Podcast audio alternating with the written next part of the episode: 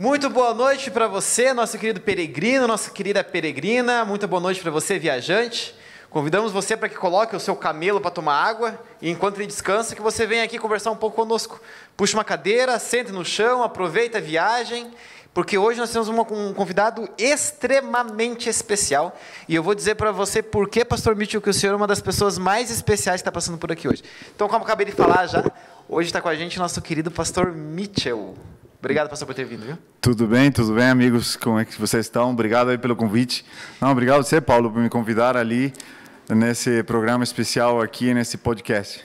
É, eu vou dar, bom, como eu falei para você daqui para frente, chamar de Mitchell agora. Sim, tá tranquilo, claro, meu a, nome, né? É, que a ideia, a ideia, Mitchell, é, é, é fazer com que o pastor venha para cá e, e, e, e, tire um pouco aquela. A gente quer saber quem está por trás da gravata, quem está por trás do terno, sabe? Uhum. Tirar um pouco, às vezes, aquela personalidade que nós, membros da igreja, criamos. Um, criamos um personagem do pastor e às vezes esquecemos que tem um que tem um ser humano um ser trás, né? humano né? é que tem seus tem suas dificuldades tem seu sofrimento tem suas angústias tem seus sonhos tem sua história de vida também né as falhas os erros as falhas porque continua sendo um ser humano claro. como todos nós né Sim. e por que eu falei que você é, é, era um convidado especial porque no começo porque foi assim na verdade é, a história podcast é, eu já eu já tinha ela no coração já sei lá uns seis sete meses antes de começar e daí fui estudando, vendo como que funcionava, pegando a ideia, vendo qual era a diferença entre um programa de entrevista e um podcast, vendo qual era a diferença entre é, um programa de testemunho e um podcast,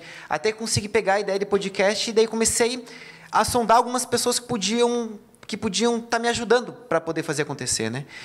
E só que chegou uma hora que eu estava meio que já chateado, já, sabe? Porque não tava, as coisas não estavam fluindo, não estava dando certo. Aí uma pessoa que, que, ia, que ia vir não deu, outra pessoa que ia vir não deu, quem eu queria não podia. E daí questão de equipamento, eu não entendia nada de equipamento. E aí a coisa foi acontecendo, eu falei bem assim, aí o Léo apareceu e falou bem assim, não, Paulo, vamos. Aí o Léo me deu um gás. Né? Tá aí o Léo hoje, hein? tem uma equipe Leonardo. aí trabalhando por trás das câmeras. E da... Só mexendo no, no som no ali. Som, no, no e, daí, e ele também não sabia tudo, sabe? Ele foi, ele foi no peito na coragem, e foi aprendendo e foi indo. E daí, depois que apareceu o Léo, eu falei assim, não, Léo, beleza, agora a gente já tem um cenário, a gente já tem como que a gente vai fazer, a gente já testou os equipamentos, agora eu vou atrás dos convidados. E aí, onde, por isso que eu falei que você é uma pessoa muito especial para aqui hoje, gente. Porque quando eu fui lá, cara, eu, é, eu vi brilhar no teu olho aquilo que estava brilhando no meu. Legal. Sabe? E assim, ó, é, agradeço muito todas as pessoas que aceitaram estar aqui. A gente está com a agenda fechada já até final de fevereiro. A partir da, segunda semana de janeiro, a gente vai fazer terça e quinta e não só quinta-feira. Oh, legal. É, a gente tem bastante gente para vir. E assim, agradeço muito todas as pessoas que vão vir. Mas quando eu sentei lá na tua sala para te chamar para vir, eu, eu falei, nossa, ele Cara, ele se empolgou com o negócio, ele nem sabe. ele acreditou. Ele acreditou, ele acreditou. Ele caiu. e, e, aí eu fiquei, nossa, cara, eu fiquei muito feliz, é. sabe? Deu, aí, me deu, é aí me deu mais gás, sabe? Aí que eu bom. saí chamando gente e saindo mais cedo do serviço e no serviço pensando o que fazer. Legal. E eu chamei, eu, eu, eu pedi. A, a sua a Dani, noiva, né? É, é, essa é aquela pela qual nem Salomão, em toda a sua glória, com suas mil mulheres, conseguiu ter a glória de encontrar alguém como ela. Que legal. Essa é. é. Semana, semana passada. Eu vou. Semana, semana passada foi. É, ela é mais bela do que as. As... Você não falou as éguas de Salomão? As, as éguas, as éguas de Faraó, falei. faraó. É, as éguas de Faraó. Ah. E na, na, primeira eu falei que se, se Jacó tivesse conhecido ela, não teria trabalhado sete anos, teria trabalhado 70 vezes 7. Oh. Olha aí, ó, viu? Agora, e assim nós vamos, vamos cada, ver até onde eu vou. Cada semana ele vai pensar numa nova. Uma semana diferente. Agora tem que casar, né? Ah, não, daí pedi em casamento. Eu, você lembra que eu pedi sem casamento, né? Lembra, né? Eu, eu, ela sempre queria um cachorrinho, pastor. Sempre queria um, um cachorrinho. Um bacê, cachorrinho linguiça, sabe? Hum. E daí eu comprei um cachorrinho linguiça. Eu já sabia como que eu pedia ela em casamento, porque ela sempre quis. Ela tinha uma, aí morreu de velhinha. E daí eu sempre sabia como eu ia pedir ela em casamento. Aí fui atrás do cachorro, comprei o cachorro, comprei duas alianças e coloquei na coleirinha. Uhum. E daí ela, eu tava com um cadarço dela. Ficou tão entusiasmado com o cachorro, nem olhou a colher. Exatamente. A Não, daí eu tinha pegado um cadarço dela, e daí no dia a gente era aniversário dela, a gente ia sair para comer com os pais dela. E daí eu coloquei o cachorrinho dentro do carro e falei para ela, assim, ô Dani, pega o cadarço lá dentro do carro, porque senão você vai esquecer. E daí eu falei bem dela, falei assim, não, depois eu pego. Ela disse, não, pega lá, pega lá. Daí ela foi pegada, foi com o celularzinho filmando atrás. Uhum. E na hora que ela abriu, ela já viu o cachorrinho, pegou o cachorrinho no colo. Ela não acredita acredita, abraçou o cachorro, olhou o cachorro, beijou o cachorro, falou, não acredita, abraçou o cachorro, beijou o cachorro. E eu pensando, não vai ver o seu, não vai ver a aliança. Aí eu falei, mostra pro teu pai lá. Dela, teve uma hora que antes de entrar para dentro, ela pegou, levantou o cachorro assim e abraçou de novo e não viu a aliança. Daí ela entrou dentro de casa, foi mostrar pro pai dela, na hora que ela foi mostrar pro pai dela, levantou o cachorrinho dela, viu as alianças. Daí ela falou, é sério, assim, né? Claro, se, se não aceitar o, o pedido, não ganha o cachorro. Né? Mas vamos chamar ela para que ela venha aparecer aqui na câmera. Vem que, o pessoal que está assistindo, vem, tem uns amigos aí que, eu, um que eu mandei o link aí, ó. Esse aqui que é a noiva. Como é o nome? É a noiva? Daniele. Daniele. Dani, da Dani. Aí, Dani. O pessoal está te vendo? Aí. aí tá aí então, agora. Se foi, foi pelo cachorrinho que aceitou o, noivado. Foi, foi só pelo cachorrinho, eu acho. Tá bom. Legal, Paulo. Legal. E, que, e... bom que, que bom que você sentiu esse, esse brilho, né? Porque no mundo já tem tanta gente para desanimar a gente, né? Sim. E como é bom quando a gente tem um sonho, tem um projeto e encontra alguém que te incentiva, que te anima. E esse é meu papel, um dos meus papéis é esse, né? É incentivar gente como você, como os meninos que estão aqui, a compartilhar o evangelho de forma diferente, a falar, falar de Jesus de forma diferente. E, e eu estava vindo para cá ouvindo um podcast, então essa é uma coisa que, que, que hoje é muito muito usual, né? Que te, tá, tá, funcionando muito. Igual tem alguns amigos agora, acabei de mandar ali, tão, uns estão na praia, outros estão no trânsito, em, algum deles também vai estar tá, tá, vai tá ouvindo, vai estar tá assistindo ali, então é, é muito e você legal. vê como, como isso tem crescido, né, Mitch? Ó, é, o pastor Rodrigo Silva fez um, acho que semana passada, é, falando sobre o Natal, ao vivo tinha 6 mil pessoas. Uhum. Então, assim, é, eu acho que essa é uma forma muito importante da, do cristianismo está pregando hoje em dia, porque alcança muita gente e, e não está aglomerado dentro de, de, um, de um prédio, sabe? Dentro é, do imóvel. E, e, o mais legal que eu sempre gosto de falar é que você não tem que se preocupar de quantas pessoas estão ouvindo o teu podcast e você se comparar com um cara que tem 6 mil assistindo ao vivo, ou tem 15 mil assistindo ao vivo, e só você está começando agora, tem poucos inscritos no canal. Falando nisso, aproveite e inscreva-se no canal, porque você também tem um público a quem você está chegando e você está sendo relevante para aquelas pessoas que estão ouvindo agora. Então você não tem que se preocupar nessas comparações, porque eles também, quando eles começaram, eles também começaram com Pouco. poucas pessoas e aquilo foi ganhando relevância. Então, se, for, se forem 20, 15, 10 pessoas, uma pessoa, e se for aquilo relevante para aquela pessoa, já vale o teu esforço, o trabalho, a energia que vocês estão fazendo. Então... e, e, assim, eu estou bem feliz, Mitch, porque assim, ó, nessas, a gente fez três, live, três lives, né? E dessas três, eu estava fazendo as contas, a gente já passou de 600 visualizações. Legal, entende? muito então, bom. Já é bastante coisa. Eu vou até é, antes de, de, de, a gente dar continuidade aqui, pessoal, só lembrando que assim, ó, uma forma de você estar tá pregando o evangelho também é você estar tá contribuindo com essa live. De que forma? É, só uma perguntinha. Ô, Léo, tá funcionando aquela essa da frente aqui? Oi? Ah, tá. Tá, vou continuar falando aqui então. Então, assim, para você, para você, é, é para você que está nos assistindo, uma forma de você pregar o evangelho é você dando, dando, dando o teu curtir, tá? Sabe, dá o teu joinha aí, dá o teu joinha, curte essa live, faz um comentário, deixa uma pergunta pro, pro, pro Mitchell, que, que é mais quando estiver chegando no final do programa, a gente vai estar tá lançando as perguntas para ele também. Então, faz o seu comentário, deixando sua pergunta ali, curte, compartilha com alguém, e dessa forma você vai estar tá pregando o evangelho também. Por quê? Porque o YouTube entende, o logaritmo do YouTube entende que quanto mais curtida tiver, quanto mais comentário tiver, mais, é, mais pessoas vão ser alcançadas por esse vídeo, entende? O YouTube pode recomendar para mais pessoas, só você é, dando seu like e fazendo seu comentário, entende? Então, uma forma de estar pregando o evangelho é você estar contribuindo com a gente dessa forma também, dando seu like, fazendo seu comentário, e não esqueça de tocar no sino do camelo para receber as notificações. É, Mitchell, normalmente a gente come mais perto do final da live, mas hoje, eu vou, como eu tô com muita fome, vai lá, pode comer. a gente vai começar a comer. Eu, se, se, é, tem, tem um vinho aqui, eu vou colocar um pouco de, de, de, de gelo no teu copo. Suco um de uva, né? Suco de uva. Tá. Caso você queira tá tomando.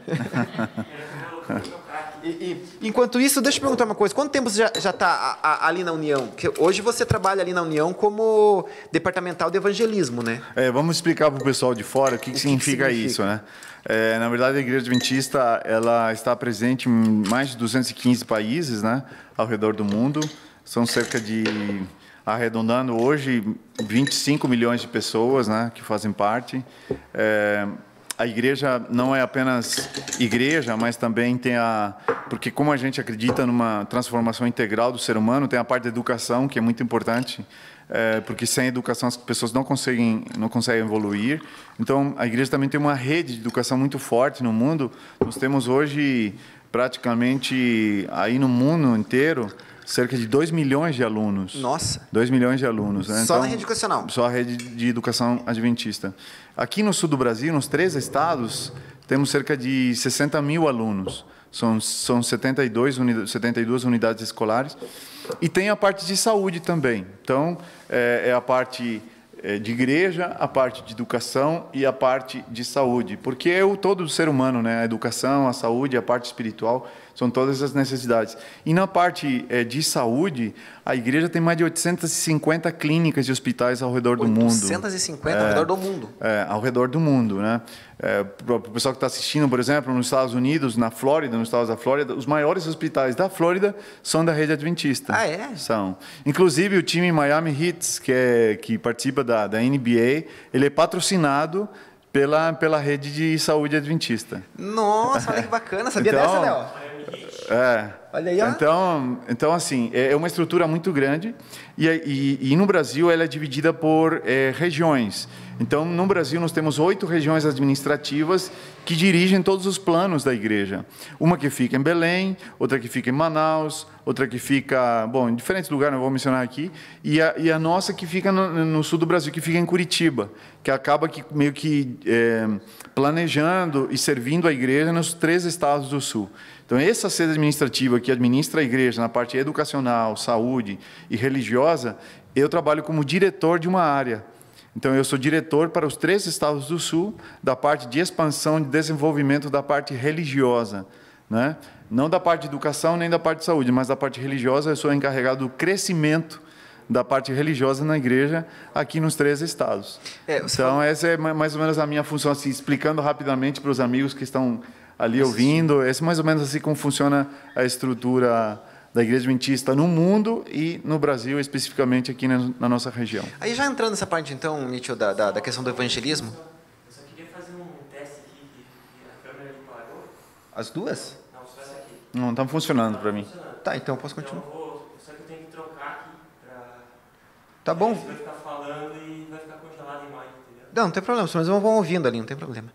É, é... Pode falar, pode falar, Paulo. Então assim, ó, é, você falou que você cuida da parte, da parte é, dessa expansão evangelística, né? Isso, pra, a parte religiosa. Santa, da Isso. Santa Catarina, Paraná e, e, Rio Grande do Sul. Uhum. É, só que a gente tem, até no, no episódio passado, quem estava aqui, até convido o pessoal que está assistindo a gente para ver o episódio passado, onde a gente trouxe aqui o advogado da União. Né? Ah, o Trentin. O Trentin. Daniel. O Daniel. E ele esteve explicando como que funcionava. A gente, a gente entrou na parte da diferença entre igreja congregacionalista e igreja é, organizacional. E daí ele explicou um pouco isso que você explicou também. Uhum. E ele comentou é, na live passada que acima da União a gente tem a, a divisão sul-americana e depois tem a Associação Geral. Né? Como que funciona... É, a questão evangelística, vem alguma coisa da Associação Geral que passa para a divisão, que entra na União e da União sai para as associações? Ou é, a elaboração da forma como o evangelismo vai ser feito é de quem? É, é da União? São das associações? Eu pergunto por quê. Existe culturas diferentes e as maneiras de alcançar as pessoas são diferentes nessas culturas, né? Isso. Como que é esse trabalho? Como que a igreja trabalha nessa, nessa questão de evangelismo?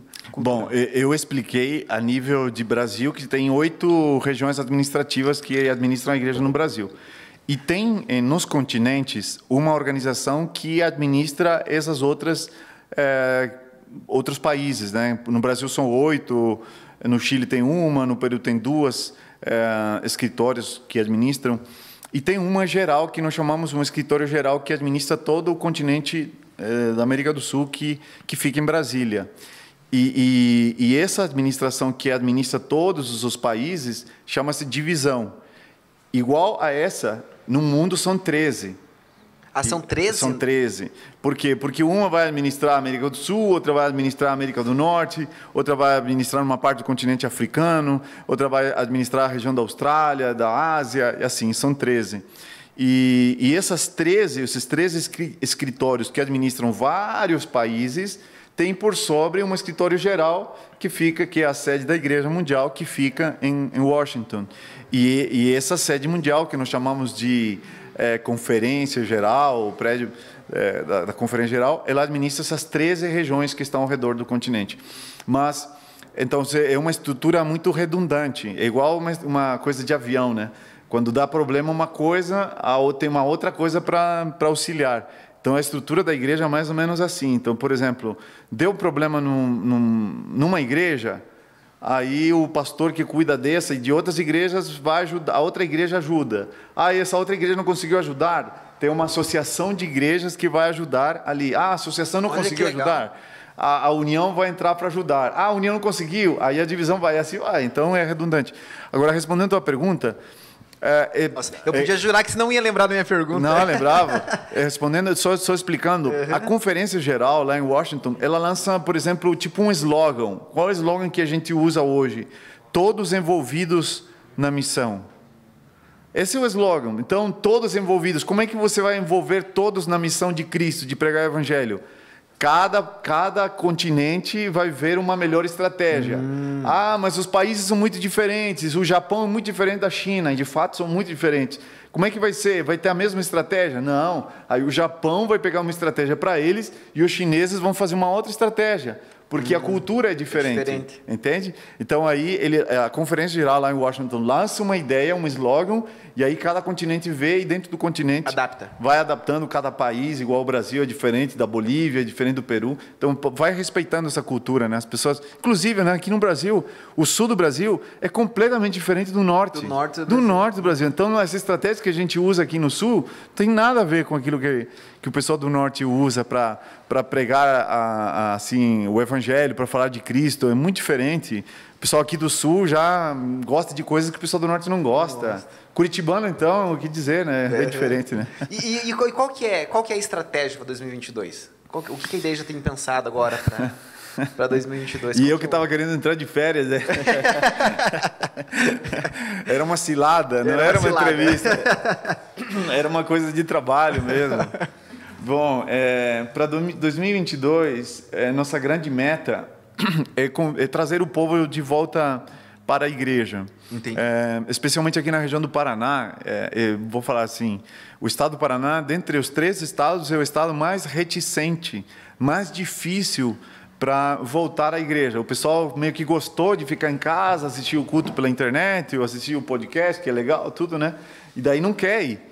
E alguns ficaram com muito medo, e, enfim. Os outros estados, não, Santa Catarina, ah, Rio Grande do Sul, já voltaram com força. Então, um dos grandes objetivos é retomar essa, esse, esse culto presencial, convidar as pessoas, com os cuidados, a gente sabe tudo, né? E retomar isso aí. Um outro, um outro, nosso outro grande desafio é envolver as novas gerações, os mais jovens, porque aqui no sul do Brasil, eh, estatisticamente, não vou entrar assim nos números para não alcançar o pessoal, mas nós temos o, o público mais velho adventista de todo o Brasil.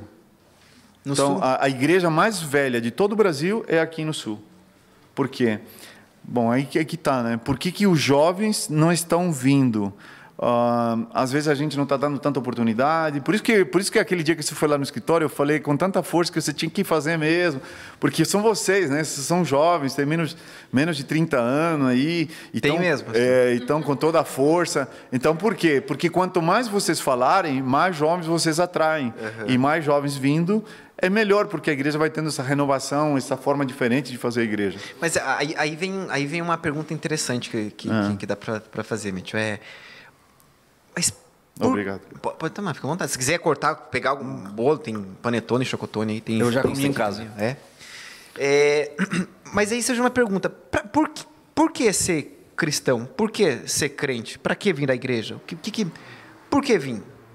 Assim, ó, hum, bom, quando a gente vai para a Bíblia, a gente descobre que a igreja não são paredes, né? A igreja não é um prédio. A igreja é uma agrupação de pessoas que, que se reúnem para compartilhar aquilo que já recebeu de Cristo, né? Do Evangelho. Mas por que, que é importante se juntar? Porque é uma forma de você é, trocar experiências, de você ouvir aquilo que está acontecendo com o outro, você dar um incentivo, uma palavra de ânimo, servir de, de consolação. É aquilo que a Bíblia chama de edificar, né? Edificar o outro, construir em cima do outro, né? E isso é muito importante quando você se, se encontra, quando igual a gente faz aqui, senta na mesa, bate um papo. Então é importante essa, essa coisa presencial. É, em casa, no computador, no Zoom, não tem como fazer isso. Não tem esse né? contato, né? Até lembrei de um verso que fala sustentai, é, suportai uns aos outros no temor do Senhor. Muitas vezes as pessoas usam esse texto de maneira equivocada, né? Falam que a ideia de suportar é que eu tenho que ter paciência. Mas não, a ideia de suportar uns Dar aos outros suporte, é dar né? suporte uns aos outros, né? Que é, isso que você está falando, né? É, eu acho que é, essa, é- essa ideia de, de relacionamento que a igreja traz, ela é importante.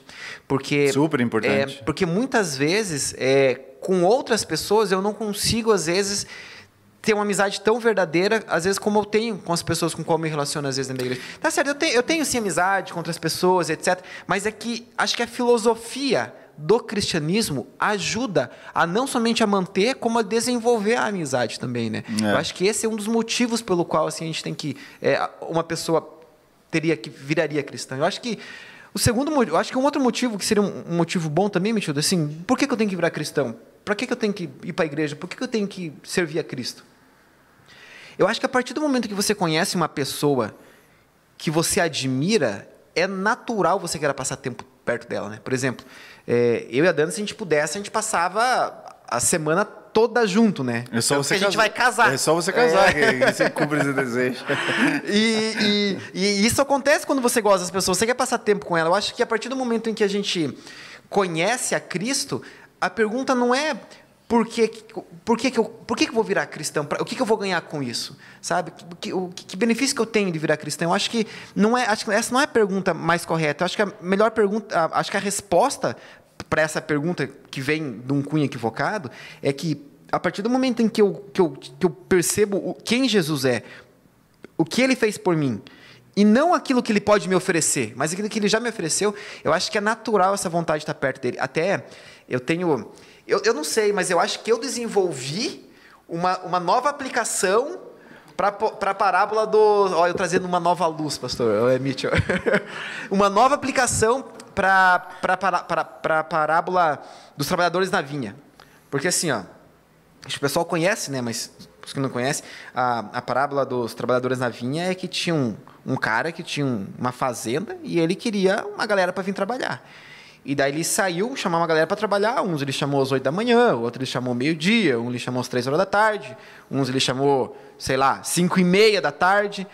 E daí a galera que começou a trabalhar 8 horas da manhã falou assim: não, o cara tratou comigo 300 reais o dia é, é natural que eu vá ganhar os 300 reais que a gente combinou. Só que na hora que o, que o cara foi pagar a galera, ele começou pagando os que chegaram depois, os que chegaram tipo 5 e meia. Ele pagou o mesmo, né? E daí ele falou assim, ó, vou te dar trezentão pra você. O, o cara começou 5 e meia e parou às 6. Aí foi pagar pro cara que chegou às duas horas, pagou trezentão também. E eu fico imaginando o cara que começou às 8 horas da manhã, eu falei assim, não, então ele vai me dar mais, porque se deu trezentão pro cara que começou às 5 e meia, trabalhou meia hora, ganhou trezentão, eu acho que tinha que dar mais pra mim, que eu tô trabalhando o dia inteiro. E chegou pro cara que começou às 8 horas e deu trezentão também. 300 reais é só, é só um... é- é Ilustração, né? ilustração. E daí o cara ficou chateado. E daí a aplicação que normalmente é feita em cima disso aí, Mitchell, é que é, a, a- a ideia do que Cristo fez lá com o ladrão da cruz, né? É, é, ele, ele, chegou lá no, ele chegou no final da sua vida e aceitou a Cristo e vai receber o mesmo benefício que aquele que passou a vida toda servindo a Cristo, porque isso é graça. Tá bom, beleza, essa é uma explicação. Mas sabe qual é uma explicação que me conforta? A explicação que me conforta é a seguinte: é que se a minha ótica tiver que o trabalho é ruim e o benefício é o salário, aí parece injusto. Mas se a minha ótica tiver de que o benefício está no trabalho, o maior beneficiado não é que ele começou a trabalhar às 5 e meia, é que ele começou a trabalhar às 8 horas da manhã. É a mesma história do filho pródigo. O benefício não está com o filho que saiu e gastou o dinheiro. O benefício está com o filho que permaneceu junto do pai. Então, é, eu, eu acho que essa seria uma, para mim, é uma, é uma das maiores respostas do por que, que eu tenho que ser cristão? Porque o benefício não é isso, não. Porque às vezes as pessoas falam bem assim: ah, a pessoa vai, curtiu, curtiu o mundo 80% da vida, ficou curtindo o mundo e depois se entregou para Cristo. Não, ele deixou de curtir Cristo 80% do, do tempo. Porque o benefício é estar com Cristo. O benefício estava no trabalho na vinha, não, não no salário. O benefício estava com o filho que ficou junto do pai, porque o benefício é estar com o pai. Então, eu acho que um dos motivos que vale a pena ser cristão é a partir do momento que você conhece quem é Cristo. Aí você fala: não, quero passar tempo com ele. Ele é legal, ele, ele, ele, é gente boa. Muito legal esse raciocínio. É, mas para a galera que está assistindo, assim, eu poderia dizer que é, ninguém vai ver Cristo, né? Ninguém vai ver a pessoa de Cristo pessoalmente. Então, é, qual, bene, qual o benefício de eu me tornar um cristão? Eu só vou ter o real benefício disso à medida que eu conheça pessoas que são meus amigos ou que estão perto de mim, que eu veja alguma coisa de diferente nelas. Por exemplo, se, é, se eu, por exemplo, tiver um, um grupo de amigos e, e, eu me tornar uma pessoa amigável, se eu sempre for um cara bem-humorado, se eu, se eu for um cara que sempre assim, em vez de ficar tra trazendo um clima ruim, colocar um ambiente mais leve, se eu for um cara assim perdoador, então as pessoas vão começar a perceber que que que tem diferença. Por que, que essa pessoa é diferente daquela outra? E, e então elas vão querer se interessar, vão querer saber um pouco mais de, de que está fazendo a diferença na vida daquela pessoa. Então, acho que esse que é o grande detalhe, né? O, o como disse o, o Gandhi, né? É, ele, ele, ele falou assim que muitas pessoas não se tornam cristãos por causa por dos cristãos, cristãos né? É. Por, mas não dos verdadeiros cristãos, dos, dos, dos cristãos apenas de teoria, porque o verdadeiro cristão aquilo que eu falei lá atrás, ele vive o evangelho, ele vive a igreja na vida do dia a dia, porque a igreja é você. A igreja sou eu, a igreja é a Dani, a igreja somos todos nós. A igreja é aquela que entra no carro. A igreja entrou no carro para ir para o trabalho. Então, se você sair xingando todo mundo, fechando todo mundo no trânsito, mostrando o dedo e tal, você é a igreja. Tipo aí, eu te, tá aí eu te pergunto assim: aí você xinga o cara, Daqui a pouco você desce do carro e os dois param no quintal da mesma igreja para entrar na mesma igreja, um sentado no banco. Como que você ia ficar com a cara? Você entendeu? Por quê? Porque se você achar que igreja é parede, que igreja é prédio, você não entendeu o que, que Cristo quis dizer. Jesus falou assim: você é a luz, você é o sal. Mas o sal não é para ficar isolado dos alimentos, o sal tem que estar junto, né? A, exatamente para poder salgar, né? E, e a luz também. Então, eu acho que esse é o grande motivo. Não é por que, que você tem que ser cristão. Eu acho que a pergunta é o que, que os cristãos estão fazendo por mim que eu tenha vontade de me tornar um cristão. Isso aí que você falou aconteceu comigo indo para o serviço essa semana. Meu carro está sem buzina, né? Estragou a buzina do meu carro. E daí eu estava indo para o serviço e... Não pode, né? O quê?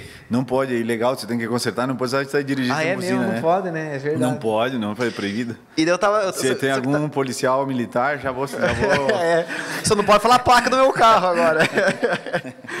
Mas pior, que, pior que tem um grupo meu que eu mandei, um grupo de amigos que a gente pedala junto, que tem um capitão do BOP, não sei se ele está assistindo. Ah, é, não, é, mas não pode falar Ricardo, do meu carro agora. Não conversar em particular aí. e daí eu tava eu tava atrasado, vai pro serviço, e daí tinha, perto do meu serviço tem, tem um viadutozinho que o pessoal entra. E daí eu tava atrasado e cheguei atrás de um carro branco, e daí o carro não ia. Daí eu fiquei pensando, Poxa, se eu tivesse uma buzina, pelo menos dar uma buzinadinha para a pessoa aí. Aí a pessoa não ia, eu estava começando a ficar impaciente, ela pegou e foi. Aí eu fui, deu três quadras, ela entrou no meu serviço junto comigo. Ainda bem que a buzina não estava funcionando, senão era capaz da pessoa ficar brava comigo ainda. É. Mas você falou um negócio que, que, que, que gera um pouco de que existe uma certa dificuldade. Tá até conversando com a Milena. É, é, Milena vai estar com a gente no, na quinta que vem, então não perca. Milena é uma pessoa. É, e a Milena vai estar com a gente. E a gente talvez entre nesse assunto também. Mas a ideia é a seguinte, você falou bem assim, Mitchell, que muitas vezes é, o cristão ele tem que ser uma pessoa gente boa, pessoa cortês, tem que ter, ele, ele, tem que demonstrar que ele é cristão através do fruto do Espírito Santo, né? Uhum. É, só que a gente vê, por exemplo, essa citação que você fez de Gandhi, a gente até comentou semana passada com, com o Daniel, e eu até falei que, se eu não me engano, foi o Afonso Padilha que falou, que ele falou bem assim que Jesus é gente boa, o complicado é o fã-clube. O fã-clube é complicado. E por que, que muitas vezes o fã-clube é complicado? Porque a gente vê que alguns cristãos acabam tendo algumas atitudes que não condiz com aquilo que, que, que ele prega, né? Uhum. É, até falei semana passada, mas repito, tem um verso do apóstolo Paulo que ele fala: esmurro meu corpo e o reduzo à escravidão, para que pregando eu ao outro não venha ser encontrado em falta, né? Então, esmurro meu corpo e reduzo a escravidão, para que pregando eu ao outro não venha ser encontrado em falta. Só que daí a gente entra num problema que é, que é, que é o seguinte, ó. É, por que, que as pessoas têm essa visão de que o crente não pode errar, ou de que o cristão não pode errar? Eu pensando sobre isso, é, e conversando até com o pessoal do meu serviço, eu cheguei à conclusão que faz sentido eles não, eles não, não, não concordarem com o erro dos cristãos, por quê? Porque Se você vai contratar um, uma nutri, um, sei lá, um, um personal trainer e ele pesa 150 quilos. Você vai duvidar de que o cara. É, da capacidade dele. É, a capacidade dele. Você vai, você vai contratar um, um professor de, de matemática e ele erra a conta de multiplicação. Aham. Sabe? Você vai acabar, vai acabar desconfiando dele. Então, assim, se você vai entrar em contato com um cristão e o cristão não age da forma, da forma como, como um cristão deveria agir, é a mesma coisa que chamar um personal trainer que quer, que quer, que quer, que quer, que quer, que é, sei lá, que Obeso. é obeso, entende? Nada contra os obesos, É, mas- Uhum. nada contra os Mas não passa credibilidade, né? Só que daí a gente entra em outro problema. Que é o quê? Beleza, eu entendo, eu, eu, eu vejo essa perspectiva de que assim, como se se o cristianismo não, se o cristianismo não deu certo para você que é pastor, como que vai dar certo para mim? Entende? É essa a visão que a gente tem muitas vezes. Se o cristianismo não deu certo para você que é pastor, como que vai dar certo para mim? Então daí o que, o que, o que o pessoal normalmente vê? Eles olham para o pastor, olham com o pastor errou, sei lá, um pastor adulterou, ou um pastor, sei lá, saiu da igreja, ou um pastor é, foi rude em algum momento do dia a dia, e a pessoa fala bem assim, não. Como que esse nutricionista não faz exercício físico? Ou como que esse, como que esse pastor, como que se para ele não fez, não fez diferença na vida dele o cristianismo, como vai, vai fazer diferença para mim? Entende? E é aí que a gente acaba criando os seres inerrantes, os pastores inerrantes. E daí eu conversando com a Milena essa semana, E aí voltamos no assunto de hoje, né? E Aí por que, que você me chamou? Exatamente. E daí, e daí, e daí eu conversando com a Milena, falei bem assim, Milena, eu entendo a galera que olha assim, eu entendo a galera que pensa assim. Só que a gente acaba tirando da equação é, um fator determinante. Que todos eles são seres humanos.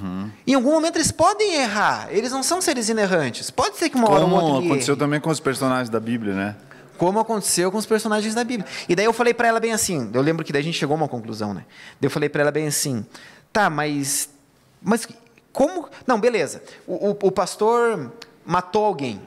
E aí eu penso bem assim, poxa vida, se o, evang- se, o- se o, se o evangelho não fez diferença na vida dele, como que, como que vai fazer na minha? Tipo, como que eu vou acreditar no que ele fala se ele acabou cometendo um pecado absurdo? E daí a gente conversando, é, a gente chegou à conclusão que é o seguinte, que o evangelho fez a diferença na vida dele durante toda a vida. É naquele momento de queda que o negócio aconteceu, sabe? Talvez o evangelho vá continuar fazendo diferença dali para frente, e o evangelho fez diferença dali para trás, e não dá para limitar uma pessoa por causa de uma circunstância, né? É, exatamente.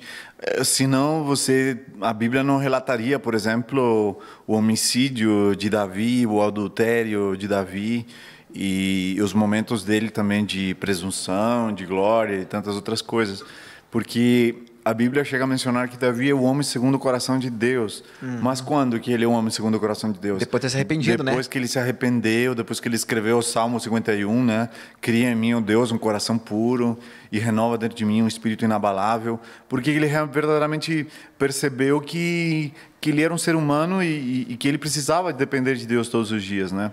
Como disse alguém, eu estava agora ouvindo e lendo, eu preciso pregar o evangelho todos os dias para mim Olha que legal. né? Porque e porque ao longo do dia eu posso esquecer. Então eu preciso pregar para mim primeiro, preciso pregar o perdão, preciso pre- eh, pregar que eu sou um pedacinho de luz que Deus me colocou naquele dia, naquele trabalho com aquela pessoa, ah, que eu preciso ser misericordioso, que eu preciso ser pacificador. Então eu preciso pregar para mim o evangelho todos os dias, porque ao longo do dia provavelmente eu vou esquecer, né? E- e sabe- O John Piper acho que fala isso. É, então, a, a gente tem que considerar isso, que, que, que todos nós somos passivos de erro, mas que o nosso modelo não é nenhum pastor, nem nenhum personagem da Bíblia, porque por mais que a gente possa, às vezes, ler uma passagem da Bíblia onde aparece Davi e Salomão e tal, eles não são o nosso modelo. Eles estão ali representando alguma característica que é uma característica de Cristo. São tipos de Cristo. né? É, exatamente. A Bíblia toda, é, todas as histórias da Bíblia, elas têm um fundo, um pano de fundo, que é o grande conflito entre Deus, entre o bem e o mal, e eles têm um único modelo, que é o modelo redentor de Cristo. Então, todas as histórias giram em torno de Cristo. Tem uma linha de, tem uma linha de ouro, né? E assim, ó, eu até comentei uma vez na igreja, falei bem assim, que seria bem interessante se nós lêssemos a Bíblia como um seriado mesmo. Porque se você for ver, existe uma linha de ouro que, vai, que vai passando por todas as Claro. histórias da Bíblia até chegar em Cristo. Claro. Tipo, tudo vai apontando para Cristo. Imagina que seriado extraordinário que poderia ser feito, né? Porque assim, é, são todas histórias que vão jogando para frente, assim, falando assim, ó, vai vir um personagem aí. Você vê lá. é, Imagina quantas temporadas ia ter Imagina essa... quantas temporadas que não... não, mas assim, ó, eu, eu se eu fosse um Steven Spielberg da vida, cara, olha, olha, olha, olha as séries que dá pra fazer. Imagina, Se vê, você ó, olhar o Gênesis, Cristo é o personagem central do Gênesis, o Criador, né? aquele que, que cria o ser humano. Exatamente. Se você olhar o Apocalipse, Cristo é o personagem central do Apocalipse, ou seja, do primeiro ao último livro da Bíblia, Cristo é o personagem central. Você vê que, que, que eles vão jogando pra frente assim, ah não, é, é, Adão e Eva caiu, eles falam assim, ó, vai vir o descendente. Ah. Ó, daí já faz a citação pra ele pro futuro. A semente, A verdadeira. semente. Aí depois fala que. Daí vem. Continua as histórias e em toda a história tem esse fio. Aí, sei lá, vem Abraão e fala que de Abraão vai vir é- essa semente. Aí a gente tem José sendo um tipo de Cristo. A gente tem Isaac lá no monte sendo um tipo de Cristo. Porque Isaac lá no monte prefigura Cristo lá no no Novo Testamento É na, na cruz. Então, você percebe, se a gente for lendo a Bíblia como se fosse um seriado, percebendo que existe esse fio de ouro e que é, todo mundo faz alguma coisa que aponta para Cristo lá na frente, nossa, eu acho que aguça muito mais a, a, a- leitura da E, Bíblia. e da você se decepciona menos. Porque se Davi vivesse nos tempos de hoje, a gente ia de- descer além Davi. Pô, como o cara é, é, é bispo de não sei aonde e fez o que fez, ou pegou e ficou com a mulher do, do cara lá, mandou matar o cara. E agora ele está vindo aqui na igreja, como é que não vamos aceitar ele? Ele falou que quer rebatizar e agora pediu perdão para todo mundo.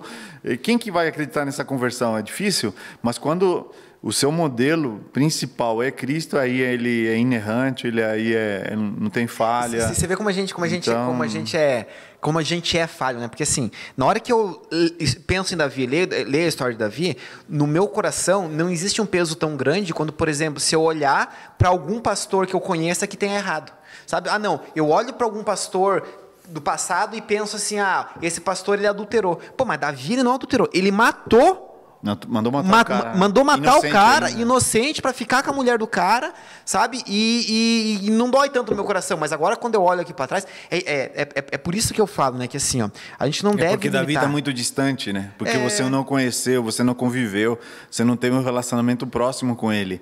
Mas se você tivesse, provavelmente a tua reação seria pior ainda. E como, e como que o Mitchell é, lida com com essa ideia, assim, das pessoas olharem pro personagem que elas criaram de quem é o pastor? É, como que o Mitchell lida com essa? Porque é uma responsabilidade É. gigantesca, cara. É, exatamente. Assim, eu particularmente vou, vou te falar que durante uma boa parte da minha vida, assim, eh, antes de eu ir para o seminário, receber esse chamado por Deus para para ser um pastor, e tal, eu sempre estudei em colégios que não foram colégios confissionais, assim, colégios adventistas e tal. Então, eh, mesmo com 11 anos, quando eu vim para a igreja e, e conheci o Evangelho, conheci a Cristo, eu sempre estudei com pessoas que não eram de igreja nenhuma, ou seja, meus colegas de, de ensino fundamental, de ensino médio, eram gente normal, que ia para festa, que ia para farra, que bebia, que, que fazia um monte de coisa, né? Então, eles sempre foram meus amigos, assim, é, até o limite que eu achava que eu podia ir com eles, né? E eu lembro que até no ensino médio, eh, eu era o caixa da- das festas, né? Porque eles sabiam que eu não bebia, então eh, eu não ia perder as contas. Então eu ficava na porta, às vezes, porque quando tinha que ir mesmo, não podia sábado à noite, aí eu ia lá e ficava na porta cobrando o pessoal lá e tal. E, e ficava a noite toda acordado ali eh, e entregava o caixa, depois fazia o rendimento e tal. Então esse era o meu trabalho. Mas estava ali para conviver com eles, porque eu, eu achava que, de alguma maneira, eu não podia vi- viver igual um ET, né? isolado do mundo, ermitão lá, enfim. Dentro de então, sempre, sempre foram assim pessoas. então, Mas quando eu entrei para o mundo do, do- da teologia, assim, do ministério, eu fui perdendo esse vínculo com essas pessoas, porque daí a, a igreja se tornou meu campo de trabalho Aham. e meu relacionamento maior era só com pessoas crentes assim, igreja. de dentro da igreja. Então eu sempre tinha essa essa vontade de voltar a me relacionar com pessoas como vocês têm, né? Por vocês que Uhum. são os membros da igreja, vocês vão à igreja de forma voluntária, mas tem muitos amigos, vocês convivem na, na faculdade com gente que Serviço. não é, serviço e tal. Então o mundo de Vizinho. vocês é um mundo real, mas o mundo do pastor acaba sendo um mundo irreal. porque ele só convive com gente que pensa como cristão, enfim, né? Então, quando eu vim para Curitiba, há alguns anos atrás, quando eu voltei, é, voltei para o Brasil, saí do Brasil, voltei e, e, e vim morar em Curitiba no final de 2016, 2017 por ali eu comecei a, a frequentar um, um, comecei a fazer esporte e aí através do esporte que comecei a conhecer um grupo de amigos que talvez algum deles está participando que eu que, que o, o grupo da, da, da, Triax, aí, que são um grupo de triatletas.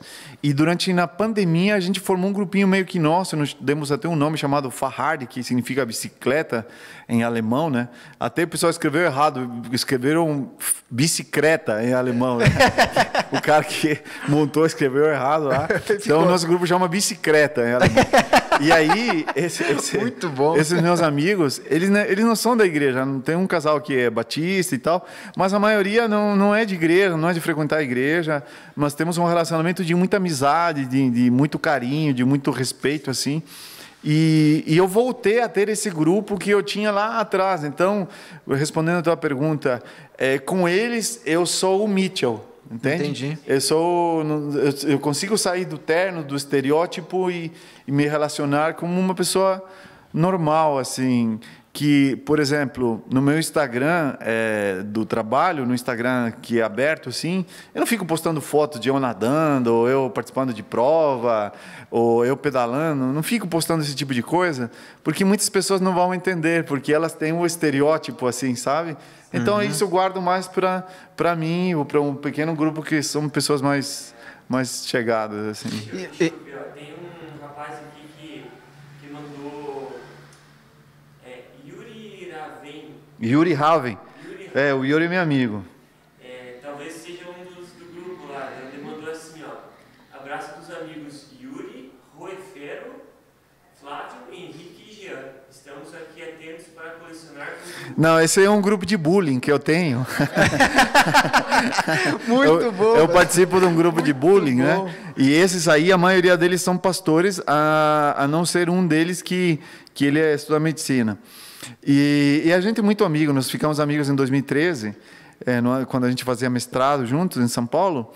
E é um grupo que permaneceu no tempo, sabe? Que legal. E, e, e nosso grupo ali é, é fazer sarro, tirar sarro um do outro, fazer piada, e ninguém fica bravo. Mas é, são piadas assim que a gente se conhece, né? Uhum, que dá é, para fazer porque vocês se conhecem. Dá para né? fazer, mas que, que é, a maioria das pessoas não, não entenderia. Não entenderia, porque uhum. o nível de, de, de, Intimidade de, de, de bullying é muito grande, né?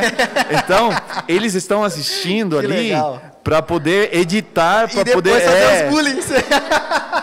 Entendeu? Aqui eu, eu, eu, eu falei as éguas de Salomão, em vez de, em vez de falar as éguas de Faraó, ele já pegou aqui. Ele falou assim: ó, esse aí vai ficar para nós. Aí. Ele escreveu aí, não escreveu? É, tá vendo? Então eles vão, provavelmente eles vão editar essa parte e eles vão soltar no nosso grupo. Ser. E você acha que, é, que Salomão não tinha ego? Claro que tinha, né? Claro que tinha. Então, Mas é que a Bíblia fala do faraó, é. né?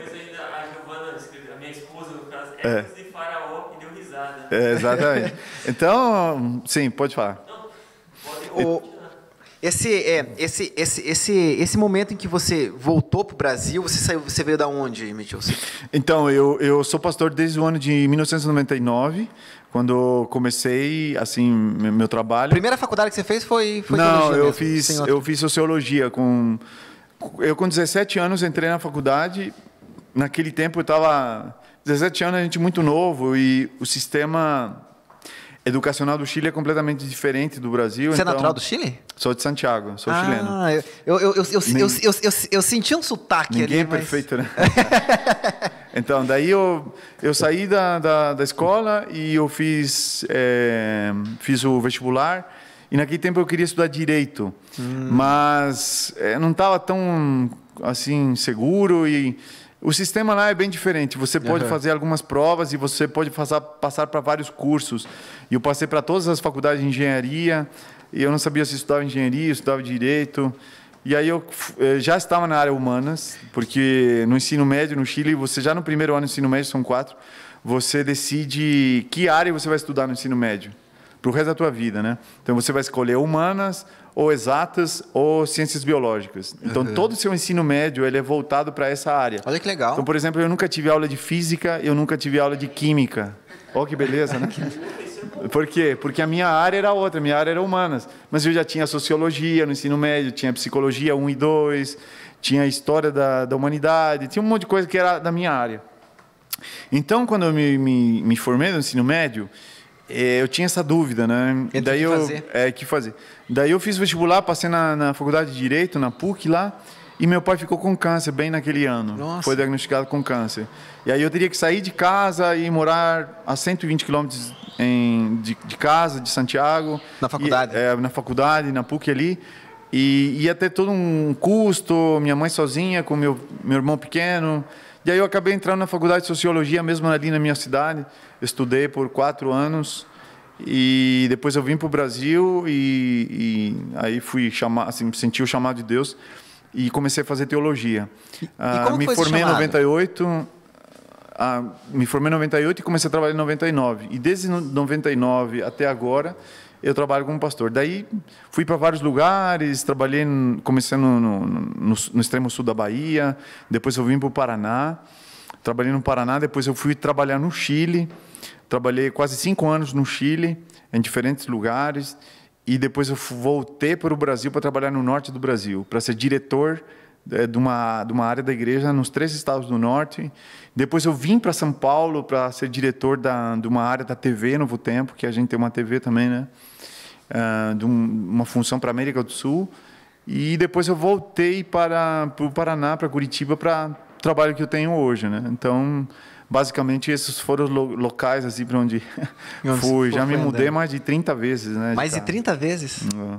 E, e como que foi essa, essa questão do chamado? Como que foi? Quando que você sentiu, você falou assim, não, quero, quero fazer teologia, vou ser pastor? Porque você tinha feito sociologia, estava em dúvida, estava na área de É. Eu humanas. sempre assim, tive um- uma vontade muito grande de ajudar as pessoas, o senso de, de ajudar o outro, assim. Desde o colégio eu sempre fui assim. Teus pais já eram adventistas? N- Não, ah, meus pais se separaram e no segundo casamento da minha mãe, o esposo dela, que se tornou meu pai, eh, ele era adventista, mas estava meio afastado da igreja e foi meio que eh, através do estudo bíblico que a mãe dele me deu, que eu me batizei primeiro e aí ele que meio que acabou depois voltando para a igreja e que depois minha mãe veio junto.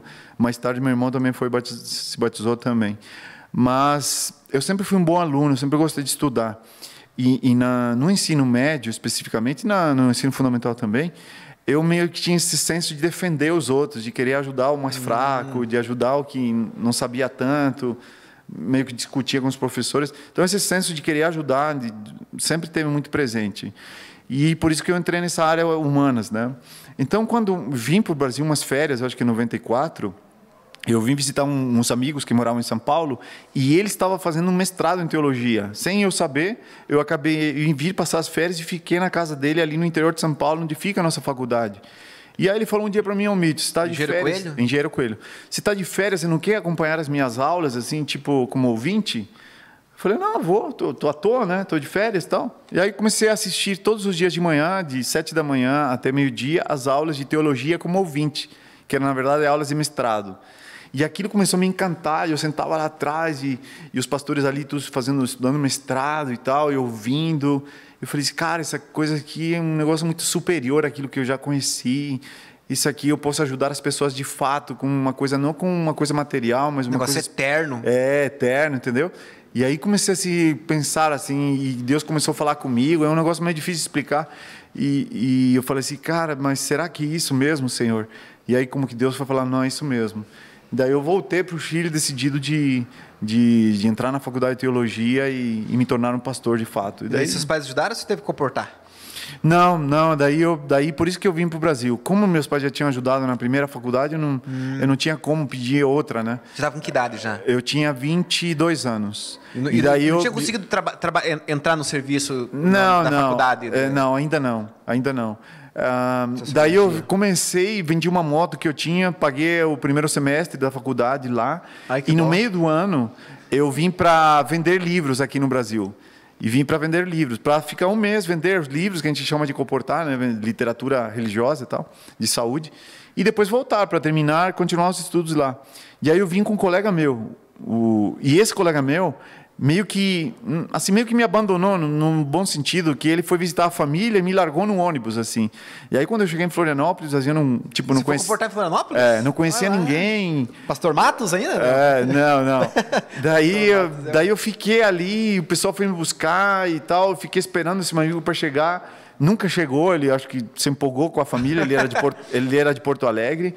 E daí meio que o pessoal falou, ficou impaciente, tipo, porque eles estavam esperando ele, na verdade, porque ele era um excelente vendedor. E eu era, tipo, só o adendo, assim, né? Você tava E aí- che- é, a primeira campanha. minha- eu não sabia a- nem falar português, né? Então eu vim por ele, assim.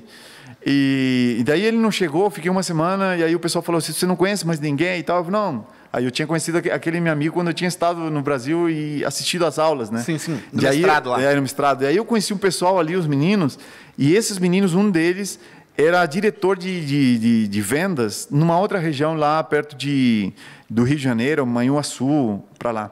E aí o pessoal pagou minha passagem, eu embarquei num ônibus sem dinheiro para comer na estrada. É assim aí o mesmo. ônibus parava, eu não tinha dinheiro para comer, o pessoal falava. Reportagem. É. E aí fui indo, sabe? Fui indo, cheguei no colégio, cheguei na universidade, vendi uma parte das minhas roupas para inteirar aquilo que eu precisava Não, pagar. consegui- não conseguiu todo o dinheiro. Não consegui do- todo o dinheiro.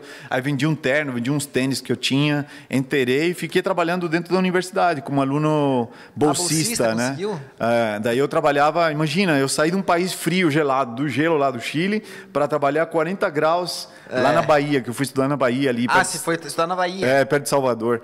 E aí eu trabalhava na agricultura, carregando os negócios pesados lá. Minhas mãos eram lisinhas, nunca tinha carregado nada na vida. Cheio de Da- bolha. Cheio de bolha E e, fazia lá? sangrava. Cara, eu trabalhava na agricultura, né? Bom, comecei limpando sala de aula. Eu nunca tinha feito isso, né? Eh, Comecei limpando sala de aula e daí um dia o tesoureiro da escola falou assim, ó, da universidade falou assim, ó, chileno, me chama chileno, vou te dar um trabalho melhor. Aí eu estava uns três meses já limpando sala de aula, né? Aí ele falou assim, eu pensei assim, bom, vai me mandar para um escritório, biblioteca. qualquer alguma coisa é melhor que assim, aqui, né? Aí ele falou assim, vou te mandar para agricultura. Nossa, cara. Daí falei, como melhor, pensei comigo, né? Daí Eu eu era chegava. feliz e não sabia. Exatamente, eu chegava todo dia uma hora da tarde e o que, que eu tinha que fazer? Tinha que regar as plantas de giló com os re- regadores de 25 litros em cada mão. Tinha dias que tinha uma piscina de, de adubo, que na verdade era esterco de galinha, né? E eu tinha que entrar lá dentro e encher a- o carrinho de, de aquele adubo que tinha um cheiro que você já Forte. imagina, é. Então, você saía daquilo ali, você ia pro, pro, pro- banheiro, o sabonete não tirava aquele negócio, né? Você ia pro, pro restaurante lá, ninguém queria sentar O perto de você. ali né? na mesa, no almoço. É, ninguém queria sentar perto de você na hora do, do jantar. Então, foram anos assim que foram difíceis, porque eu tinha que estudar de manhã, trabalhar à tarde, e quando eu saía de férias, eu tinha que vender os livros. Mas foram anos muito bons, assim, que Deus meio que foi me, me modelando, me formando para construir um caráter forte, porque sabia que, que o ministério não é para gente fraca. Uhum. O ministério adventista ele é, ele é muito complexo.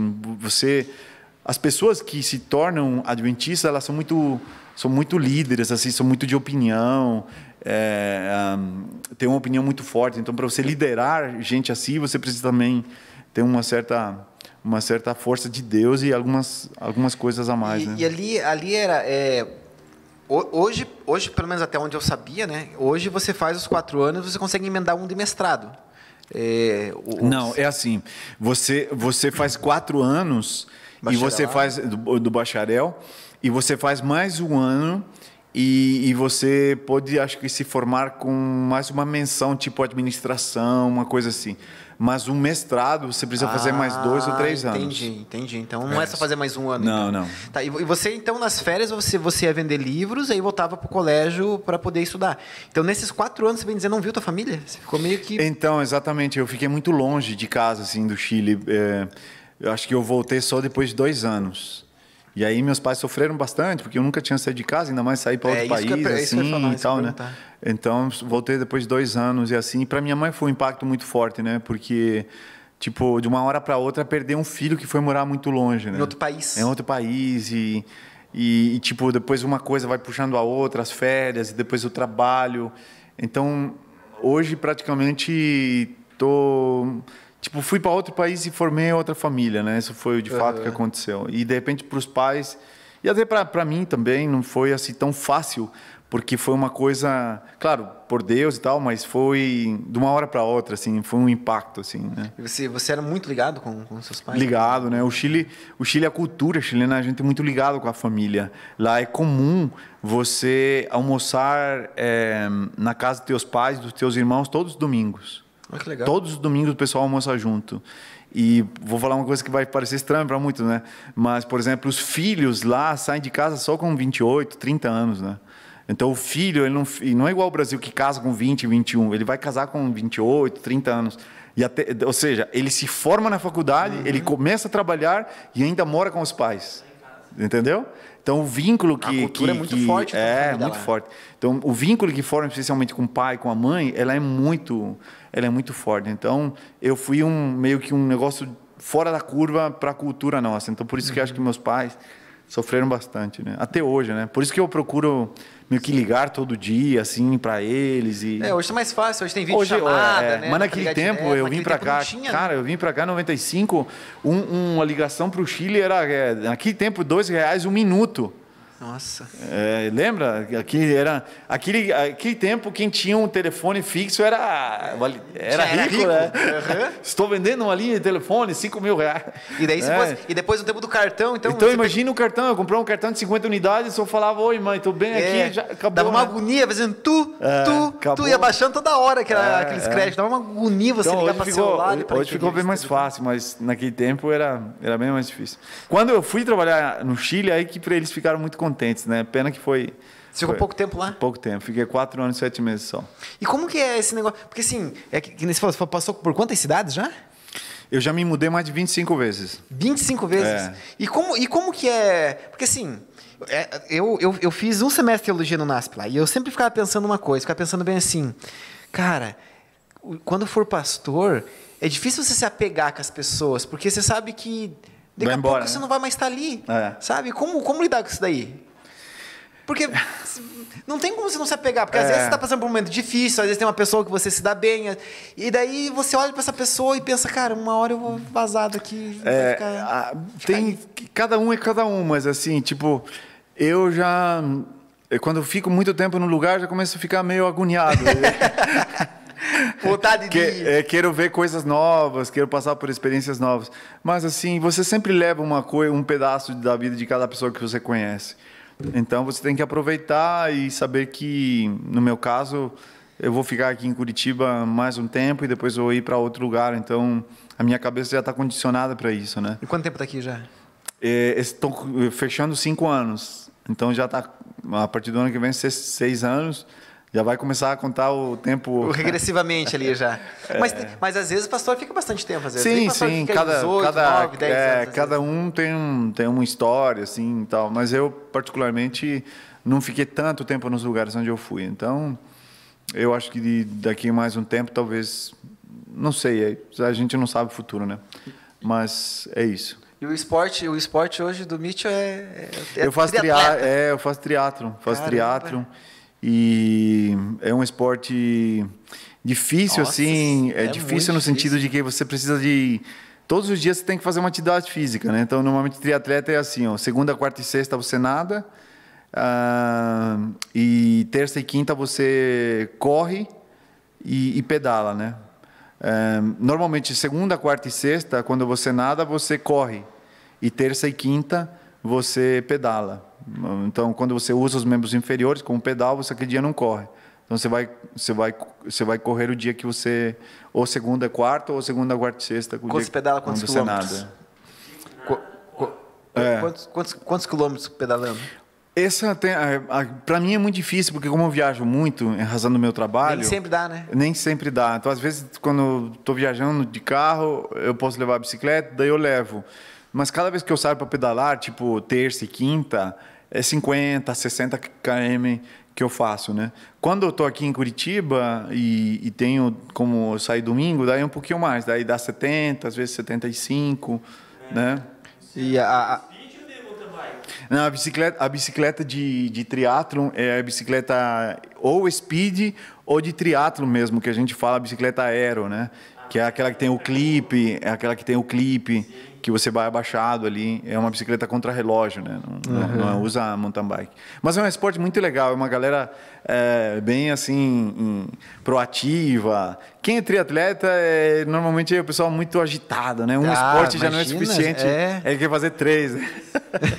e também não é bom em nada, né? Triatleta normalmente não é bom em nada. Ele não é bom para correr, ele não é bom para nadar e ele também não é bom para é pedalar. Tipo, é tipo um pato, né? É, não, não, não, não, não, corre, não nada e não voa, né? exatamente. né? Então, exatamente. Então é, é, é o triatleta, né? É. Mas normalmente todos, todos os que praticam se destaca numa coisa. Então uhum. é mais forte numa das, das coisas. No meu caso, eu não sou forte em nada. Então, mas, mas... É, é, forte na força de vontade, né? Na é, o triatlo foi mais uma, uma fuga que, que eu achei para uma fuga boa, né? Para poder me desconectar um pouco do trabalho e me preocupar, é, ocupar o tempo de uma forma saudável e e é o que eu tento fazer, né? Minha esposa pedala também? Corre também? Não, não. A Carla ela só faz academia ali no trabalho, tem academia ali só faz academia. E o Klaus, meu filho, ele joga futebol. E a Brisa é mais de, de correr, de, a Brisa é mais ativa. De ah, correr, é. joga futebol também e tal, mas o mais agitado em casa sou eu mesmo. Então você tem, tem dois filhos? Tenho dois filhos. O, o Klaus tem 20 e a Brisa que tem 18. Ah, é? Quanto é, tempo eu... casado já, Mitch? Então, casei 21 de março de 1999. Ah, 2019... do dia, pega essa esposa. É, 2019 fizeram 20 anos. Então, agora em 2021, 22 anos, né? 22 anos. 22 anos de casado. Conheceram na escola, não? Na faculdade? Não, não. A Carla era irmã de um colega de faculdade, do Ricardo. Mas lá, lá, é, lá no lá, NASP? É, no, não, no, no, lá, na, Bahia? Lá na, lá na Bahia. Eu, conheci, eu a conheci em umas férias que eu já tinha acabado de vender os livros e, e esse colega meu me convidou para passar uns dias na praia. E eu conheci a irmã dele lá e eu tipo assim, gostei dela, mas depois só de um ano que começamos a namorar e... Ah, mas vocês ficaram se falando durante um distância, ano? É, é, é. Ficamos a... Assim, eu namorava uma outra pessoa, depois que não deu certo aquele outro namoro, que meio que a gente começou a conversar e tal, e o nosso namoro foi tudo mais à distância, né? E depois de dois anos e meio de namoro, a gente se, se casou. Mas ficou um ano, um ano, um ano longe evangelizando por. É, é. é. um ano foi, longe. Foi, foi, foi. É. No, mas já tinha WhatsApp naquele tempo lá? Já não. Não, né? não tinha nada. Era só então, por carta, era só por. Como chamar aquele negócio que. É, SMS? Tele, tele, é, telegrama, telegrama, ah. carta. Era esse tipo de coisa. Então, tipo assim, acho que Deus já estava me preparando, porque uhum. como eu viajo muito, fico bastante longe de casa e tal. Então naquele tempo já era longe mesmo, então não, não mudou tanta coisa assim. E viaja quanto. Você, você falou que viaja bastante, tipo, é. a, a, essa função, acho que principalmente. Eu, tipo, eu, eu, estou uma semana em Curitiba e uma semana fora. Ah, normalmente é isso, uma semana é. em Curitiba e uma semana fora. É. Uma, uma aqui e uma fora. Então eu fico praticamente duas semanas por mês fora de, de, de casa, né? Uhum. São, então é, não é fácil porque você fica muito ausente e tal, mas mas é o, é o ônus do meu trabalho. Por outro lado, é bom também que você está em contato com muitas igrejas, com muitas comunidades, com muito pastor, enfim, fazendo muitas conferências e. E o, e o bom é que está sempre com saudade também, né? É, é. essa é a parte, sempre... a parte boa, né? A minha esposa, quando eu fico muito tempo de casa, fala assim, não vai viajar? né? meio, meio, que acostuma, né? E como é que foi na pandemia agora que não viajou mais? Pois como é, é tá? aí... aí... Foi, diminui bastante as viagens é, agora. Na, diminuiu. o ano passado, entre março e agosto, a gente não viajou. Mas a partir de agosto já começamos a viajar e daí não parou mais. Então, praticamente foram seis meses. Né? Mas daí, quando você, quando, quando você viaja, o que, que é o, o que, que é o trabalho? Tipo, você, você faz caravana, você administra para que as coisas possam acontecer? Qual que é a função do, do, do é, departamental evangelista? É, a minha função hoje é promover... É, é promover o crescimento da igreja. Então, eu vou promover isso através de aulas que a gente faz para os pastores, encontros, com, com, convidados, falando sobre crescimento de igreja. Eu faço encontros com pessoas voluntárias. Eu, eu faço grandes projetos de evangelização para atrair muita gente. Faço projetos menores para poder formar. É, eu sou encarregado também de desenvolver todos os estudos bíblicos que a igreja faz aqui no sul do Brasil. Nossa. Então, todas as, por exemplo, a gente tem estudo bíblico para corredor, a gente tem estudo bíblico para ciclista, a gente tem estudo bíblico para surfista, tem estudo bíblico para motociclista, para advogado, para juiz, para médico. Ah, legal. então tem toda essa essa é, é traduzir o evangelho na linguagem que as pessoas possam entender. E, a- e a gente consegue E- ter acesso. Como que a gente faz para ter acesso a esse, a esse tipo de, de- de- É só você procurar o, o, o pastor da tua igreja ou entrar no site. Tem um site chamado missão360.org. Missão 360 com número, ponto .org. E ali você pode descarregar, você pode fazer o download vejo- dos a- cursos. Até tava comentando semana passada, acho que não sei se foi no. Tem para jogador de futebol também, que gosta de futebol. Tem pra lutador? Ainda a gente não fez. Aí, ó. Aí, ó. Fazer. Ah. MMA, né? Algum, a- alguém me falou uma vez sobre isso. E o mais novo que a gente fez agora, acabou de fazer, é o estudo bíblico para profissionais da contabilidade. Auditores e contadores, né? Que é um mundo bem grande de gente assim. Hum, É, o bom que é, você direcionando esses estudos acaba falando a língua deles, né? É, eu Esse se eu o já- acho que é primeiro- uma grande sacada que, que a gente está fazendo aqui, né? Muita gente, muita gente, esse tipo, eu não gosto de igreja, mas eu É. gosto de moto. Aham. Então aí você chega naquela pessoa falando de moto, mas apresentando o evangelho através da moto. E aí a pessoa fica impressionada porque conhece um mundo que ela já gosta e ela acaba se identificando com aquilo. Eu, eu- eu até comentei, não sei se foi na primeira ou na segunda live, que eu, eu, eu vejo, lógico, existem vários tipos de pessoa, né? Mas eu identifico três tipos, Mitchell, é, de pessoas que, que, que chegam na igreja, sabe? É, o primeiro tipo de pessoa que chega na igreja é a pessoa que vem por Cristo mesmo, sabe? Não, não se importa com as pessoas, vem por Cristo. De, de alguma forma, em algum momento da vida, desenvolveu um amor por Cristo e encontrou uma igreja e está seguindo a igreja por causa de Cristo. Existe um segundo tipo de pessoas que eu acredito que elas vêm para a igreja por causa da amizade, que é aquilo que a gente estava falando no começo, questão do relacionamento, sabe? Tem algum amigo, eh, se sente acolhido dentro da igreja. Então, eu acredito que existe esse segundo grupo de pessoas. E existe um terceiro grupo de pessoas também, que existe um terceiro grupo de pessoas também que ele que é a pessoa que chega para Cristo através da lógica sabe que entende a teologia entende o quanto é, pode ser interessante a, a teologia então eu acho que existem esses três grupos de pessoas sabe eu acho que distinguir elas para tentar trazer elas para dentro da igreja é interessante né É. Assim, o- é aquilo que você falou. Cada pessoa tem um, um interesse, um ponto de partida, né? Então, Mas a, a igreja não tem tipo uma frente específica, tipo assim, não, Tem. a, a gente, qual que é a frente específica para evangelismo? Qual que é a frente específica para evangelizar? Tem, é que eu- como o assim? programa está sendo transmitido, é, como o programa está sendo transmitido, talvez eu não vou falar todas as coisas assim abertamente, né? Ah, não, não, sim, sim, não. É, Só, é, por exemplo, ano, não, desse, não, ano que, esse ano, desse ano que passou, por exemplo, do ano, do, que- do ano que passou, o que que... É, qual que era, qual que era uma, uma, uma, uma- uma frente evangelística da igreja, por exemplo? Entendi Então- que, não, que não dá para falar por causa do público, às vezes, que assiste e vai... É. Mas assim, do que passou agora, por exemplo. Não, por exemplo, uma, uma, uma ênfase é aquilo que eu falei, assim, como, como entender as novas gerações, né? Como conquistar as novas gerações. Já está no tempo? Não, acho que a gente tem mais uns 15 minutinhos para ir para as perguntas. Eu acho que a gente também, Ah, é? agora é 9 É, 12, acho que tem como alcançar as novas gerações, eu acho que essa é uma ênfase. É, como fazer com que as pessoas novas na fé, é, que acabaram de conhecer a Cristo, vieram para a igreja, elas permaneçam, porque Uhum. você não, não pode só pensar em atrair pessoas, mas você tem que pensar no desenvolvimento delas. Como, fazer, como manter elas também, né? Desenvolver- desenvolvê-las, né? desenvolvimento. É aquilo que a gente sempre fala, né? Quando você tiver um filho, um casaco, enfim, com a Dani, e se isso for a vontade de Deus, você não vai abandonar o filho no dia da maternidade. Isso foi- O trabalho de vocês não terminou na maternidade. É, apenas começou, né? Começou antes, na gestação, cuidado e tal.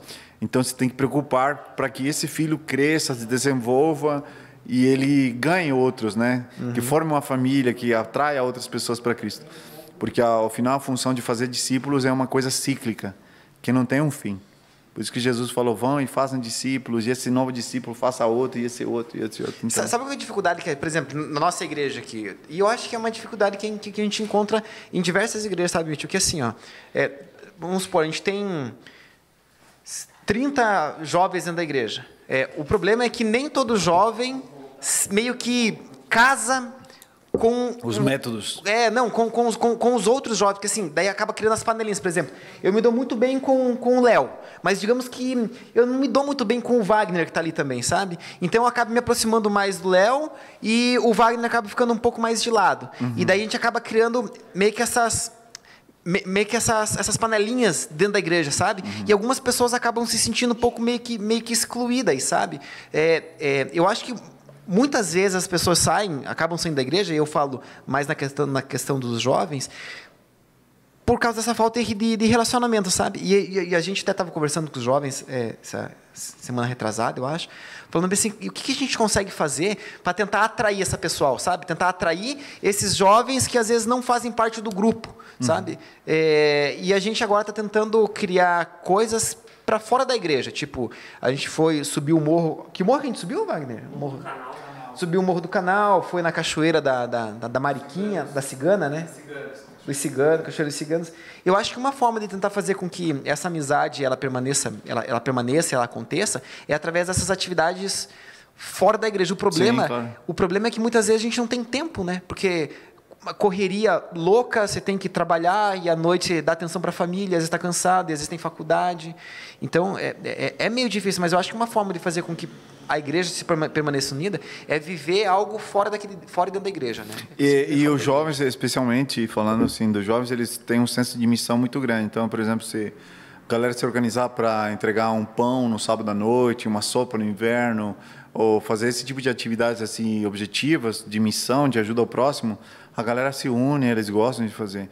Não, não tem nada de errado você ter uns amigos mais chegados, mas excluir. É, mas quem lidera tem né? que pensar numa comunidade como um todo, onde todas as panelinhas vão se juntar dentro de uma panela maior com o objetivo de, de, de, de espalhar o evangelho, de fazer o bem às pessoas, né? Porque é, pregar o evangelho é fazer o bem para depois falar de Cristo, né? Ô, Léo, tem algumas, você separou algumas perguntas para a gente aí? Tem, alguma? Pergunta a gente... que, a, que a Giovana mandou aqui, no, só que ela mandou para mim pelo WhatsApp. Ela falou assim, pergunta para o pastor se ele teve alguma história marcante nesse caminho pastoral. Ah, muitas, né? Pastor, tem alguma coisa assim que o senhor lembra na hora que o senhor fala bem assim, não, vou falar, falar para você o que, que é o que, que é ser pastor, o que, que, o que aconteceu comigo. Tem algum, alguma coisa fora do normal assim que o senhor... Tem, eu, eu acho que um do, assim, tirando o, o, o, a transformação que você vê na vida das pessoas, tipo, por exemplo, me lembro que uma vez eu fui na cidade de Imbaú a dirigir uma conferência durante 40 noites numa sede comunitária, tinha 40 pessoas, mais de 400 pessoas assistindo todas as noites.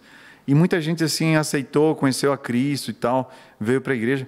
Uma das histórias mais impressionantes foi de uma senhora que morava na rua de trás que escutava as músicas que a gente cantava todas as noites e ela saía, na, saía de casa, ficava na rua ouvindo as músicas e, e depois de 40 dias ela aprendeu, né? Então todo dia ela tal. E aí quando terminou a nossa, estava terminando a nossa série, ela falou assim, lá veio sozinha, falou, quero me batizar, quero seguir a igreja e tal, mas a, gente nunca viu a senhora. Não, vocês não me viram, mas eu todas as noites eu eu acompanhei, eu, eu acompanhei, eu cantava e tal. E essa senhora se tornou a tesoureira de uma das nossas igrejas lá naquela cidade onde não tinha a igreja adventista que a gente acabou fundando. Então, uma dessas histórias assim, tem milhares de outras, né? Pessoas que eram dependentes químicas e e daqui a pouco você começa a fazer um trabalho com eles e, e somar o pessoal da igreja e você vê aquela pessoa abandonando aquele, aqueles hábitos, mudando de vida, eh, formando uma família, esse tipo de coisa. Isso não tem preço que pague, né? É, mas uma das coisas mais impressionantes que eu passei e ao longo do ministério é questão relacionada à possessão do mal, né? É, pessoas possuídas pelo mal. É, então essas são experiências muito fortes que você acaba vivendo mesmo dentro do ministério e aí você percebe que que a força do mal ela, é, ela é real, ela existe, né? Mas a força de Deus ela é muito superior. Mas esse tipo de situação são situações assim, igual possessão, essas coisas são muito fortes, né? Muito com você. Você fica muito cansado depois que passa por situação assim. E, e você vê aquela pessoa sendo libertada por Jesus e, e mudando de vida. E mudando de vida. Então, é, eu lembro esse tipo de coisa assim realmente são provas fortes assim do, do, ministério. Eu lembro que uma vez tinha tinha um pastor que fez uma semana de oração lá no NASP e ele era antes de se converter ele era líder da da Gaviões da Fiel. Ele era. Eu ah, o, o Mota. Dele. Isso, pastor Mota. É. E ele. Eu lembro que assim, o pastor Ranieri, que no, no, tempo ele era o, o, pastor da igreja lá do NASP, ele, quando foi fazer a apresentação do pastor Mota, falou bem assim: pessoal, quero explicar uma coisa para vocês. O pastor Mota ele é um pastor um pouco diferente. Ele não é regra, ele é exceção. Uhum. E daí eu lembro, ele era muito engraçado, o jeito que ele falava e as coisas. E daí eu lembro que ele, foi, ele falou de um evento, falando sobre questão de possessão, que um, ele, um dia ele estava pregando e uma mulher caiu lá e começou a se debater, e daí ele pensou que a mulher estava tava passando mal. passando mal, e daí os diáconos tiraram ela, levaram, levaram ela para fora, é, para fora de dentro da nave ali, para uma uhum. salinha, né? Porque na, na igreja adventista é um pouco diferente, né? A gente, a gente não faz é, é, aquele exorcismo ali Uhum. na frente do púlpito, né? Aí os, os diáconos tiraram a mulher, levaram para fora da nave da igreja, numa salinha. E aí o pastor continuou pregando, aí chegou no final, quando o pastor terminou o sermão e foi cumprimentar as pessoas na porta, veio um diácono e falou assim, o pastor, é, a mulher tá lá ainda, a gente não conseguiu fazer nada, pastor. Assim, mas, mas então chama, daí o pastor falou, não, mas então chama, chama um médico, chama... Assim, não, pastor, você não tá entendendo, a mulher tá, tá possuída mesmo. Assim, capaz, tá possuída, rapaz. Daí eles falaram assim, tá, pastor, vai lá ver a mulher, pastor. Então ele disse, tá bom, já vou lá. E ele disse que não, não botou muita fé de que a mulher estava possuída mesmo. E aí ele desceu a salinha, na hora que ele abriu a porta, cadê a mulher? Cara, eu tenho, eu, eu, eu tenho certeza, ele falou exatamente, ele falou assim, abri a porta, cadê a mulher? Na hora que eu olho para cima, a mulher estava no teto, olhando para ele. Estava no teto, com as mãos e com o joelho, estava no teto, grudada no teto, e olhando para ele. E daí disse que começou a orar, orar, orar, orar, e daí saiu. Mas imagina isso. E, e- e isso não é, é, não é um evento que. É sobrenatural, né? É, não é um evento que acontece Ó. sempre na igreja, né? É um evento mais esporádico, né? Que acontece. É, tem mais alguma pergunta ali, Wagner? Agora o Wagner que vai estar. Então, é, a Milena perguntou aqui é, qual foi a inspiração para os nomes dos seus filhos, Klaus e Brisa. Ela achou muito legal eles. Ah, tá. É Acho que ela perguntou também qual é o nome do site, né? O site dos estudos bíblicos é missão 300, 360, com número, missão360.org. Ali pode baixar alguns dos estudos. O nome do Klaus é porque quando eu fazia eh, faculdade no Chile, tinha um colega que jogava comigo no vôlei, né? Eu jogava vôlei. E o nome dele era Klaus. Aí eu achava. Klaus é o nome alemão, né? Cláudio, é alemão. Aí eu achava bonito, falei assim: um dia se eu tiver um filho, eu vou colocar o nome Klaus.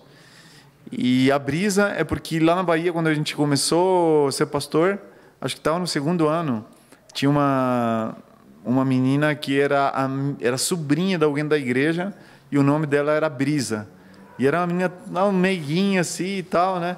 Aí eu falei assim, a cara falou assim, vou colocar, se um dia tiver uma filha, vamos chamar de Brisa. Aí A nossa Brisa é meio tempestade, que ela tem um, um- tem um gênio forte, É, né? Não é um Cecil, né? Igual diz a Bíblia. Não quando- é uma brisazinha, não. Tanto, tanto que ela estuda direito, então é, ela é muito argumentativa e tal, fala alto. É, Então ela é meio tempestade, mas é, no início da vida ela era brisa. Ela era mais tranquilinha, né? Então essa é mais ou menos a história deles aí. dos Que nomes. bacana. E que idade que eles têm, Bruce, que você falou? O Klaus tem 20, ele passou para o terceiro ano de medicina. Ah, que e- legal. E, a Brisa fez, tem 18, passou para o segundo ano de, de direito. Ah, e eles moram aqui? Não, o Klaus estuda na Argentina e a Brisa estuda em São Paulo. Ah, no NASP. isso. É, no NASP. Entendi. Mais alguma coisa lá, Wagner?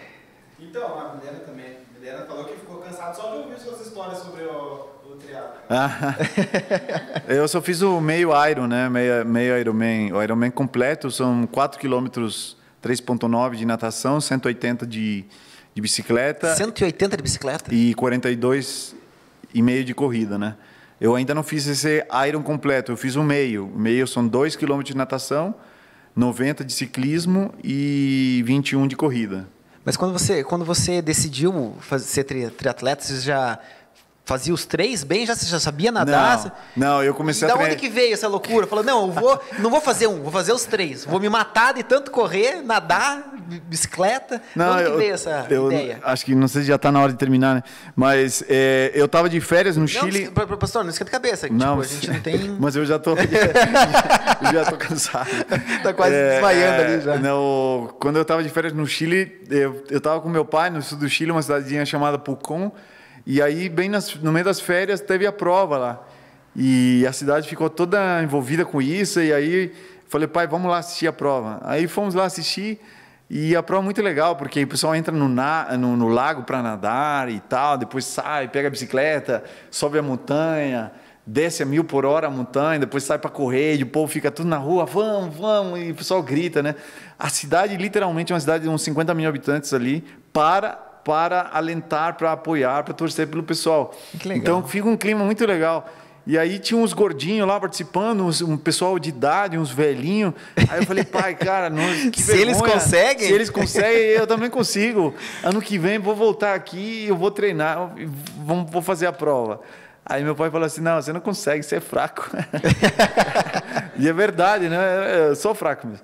Eu falei, não, mas eu vou, vou treinar e tal. E daí eu voltei pro Brasil. É, eu tinha uma bicicleta mountain bike, aí troquei a bicicleta, comprei uma de speed, aí comecei a treinar aos pouquinhos e tal. Na bicicleta, quantos quilômetros fazia? Fazia pouco. Ah, fazia 15 quilômetros, 20 quilômetros no início e tal, né? E aí eu me juntava aquele pessoal que anda de noite com um apito e saía assim, e não conhecia, né? E aí eu saía de noite e tal, e saía correr. Quando eu voltava de viagem, eu moro ali na, perto da Avenida das Torres, aí saía correr, com, primeiro com você correndo um quilômetro, depois dois, depois já estava correndo Nossa, e cinco. tudo sozinho? Sozinho. Depois já estava correndo 10. E aí fui indo, fui indo, fui indo. Aí quando faltavam uns três meses para a prova, a prova seria em janeiro de 2019, é, quando faltavam uns três meses, eu falei assim, "Ah, agora vamos me inscrever na natação. Porque eu sabia que natação é caro, daí eu, eu não ia pagar o ano inteiro, passar o ano inteiro pagando. E eu acho que deve ser mais Daí- difícil, né? É, é mais difícil. Até hoje eu não sei nadar direito, né? Então eu cheguei pro professor, que é, é, o Marcelo, e eu falei, ele é é adventista, né, da Triax, e eu falei, ele falou assim, e aí, qual é o seu objetivo? Tal, tipo, né, nadar e tal. Eu falei, assim, não, vou participar do, Triatlo. do, do Ironman no Chile. Ah, você tá brincando, você pode estar brincando. Eu falei, não, é verdade, eu já estou inscrito, vai ser em janeiro a prova. Tá, mas estamos em outubro. É, eu falei, não, é porque eu tenho muito gasto e tal, então eu não vinha antes, mas eu quero que você me, me ensine Eu aí tenho a- muita fé também. A nadar e tal. Eu falei, é, pula na água aí. Ele falou assim, não, pelo menos afogado você não vai morrer, você, você pelo menos sabe boiar. E aí ele que meio que não acreditou assim, e já eu fiz um- uma semana de natação, já teve uma primeira prova aqui em Caiobá e já fui fazer a prova. Nossa, e aí ele já ficou tipo, não, acho que é tá falando sério mesmo, né? E aí eu completei a prova lá, foi é, foi um short triatlo que a gente fala, não são 750 metros de natação no mar, é, 20 quilômetros de bicicleta e 5 km correndo. Então, nadar no mar, muita gente tem medo e tal, mas tem, a gente tem a roupa apropriada e tudo mais. E é diferente nadar na- no mar do que na é, piscina, muito diferente. né? Tem correnteza, tem tudo mais, né? E aí fui. Daí eu treinei aqueles três meses e quando chegou janeiro, eu viajei para o Chile. Lá estava meu pai e minha mãe lá, nem Meu acreditavam Deus! direito. E aí fui lá no dia da prova e fiz, de graças a Deus, fiz a prova. Falei, pai, se eu conseguir sair da natação, que para mim era o mais difícil, né? Se eu conseguir sair da natação, vou até o final da prova. O Yuri, que estava aqui tirando sarro e tal, ele foi um dos meus amigos que foi lá, assistiu. E eu demorei que sete horas e sete horas e meia para completar a prova, né?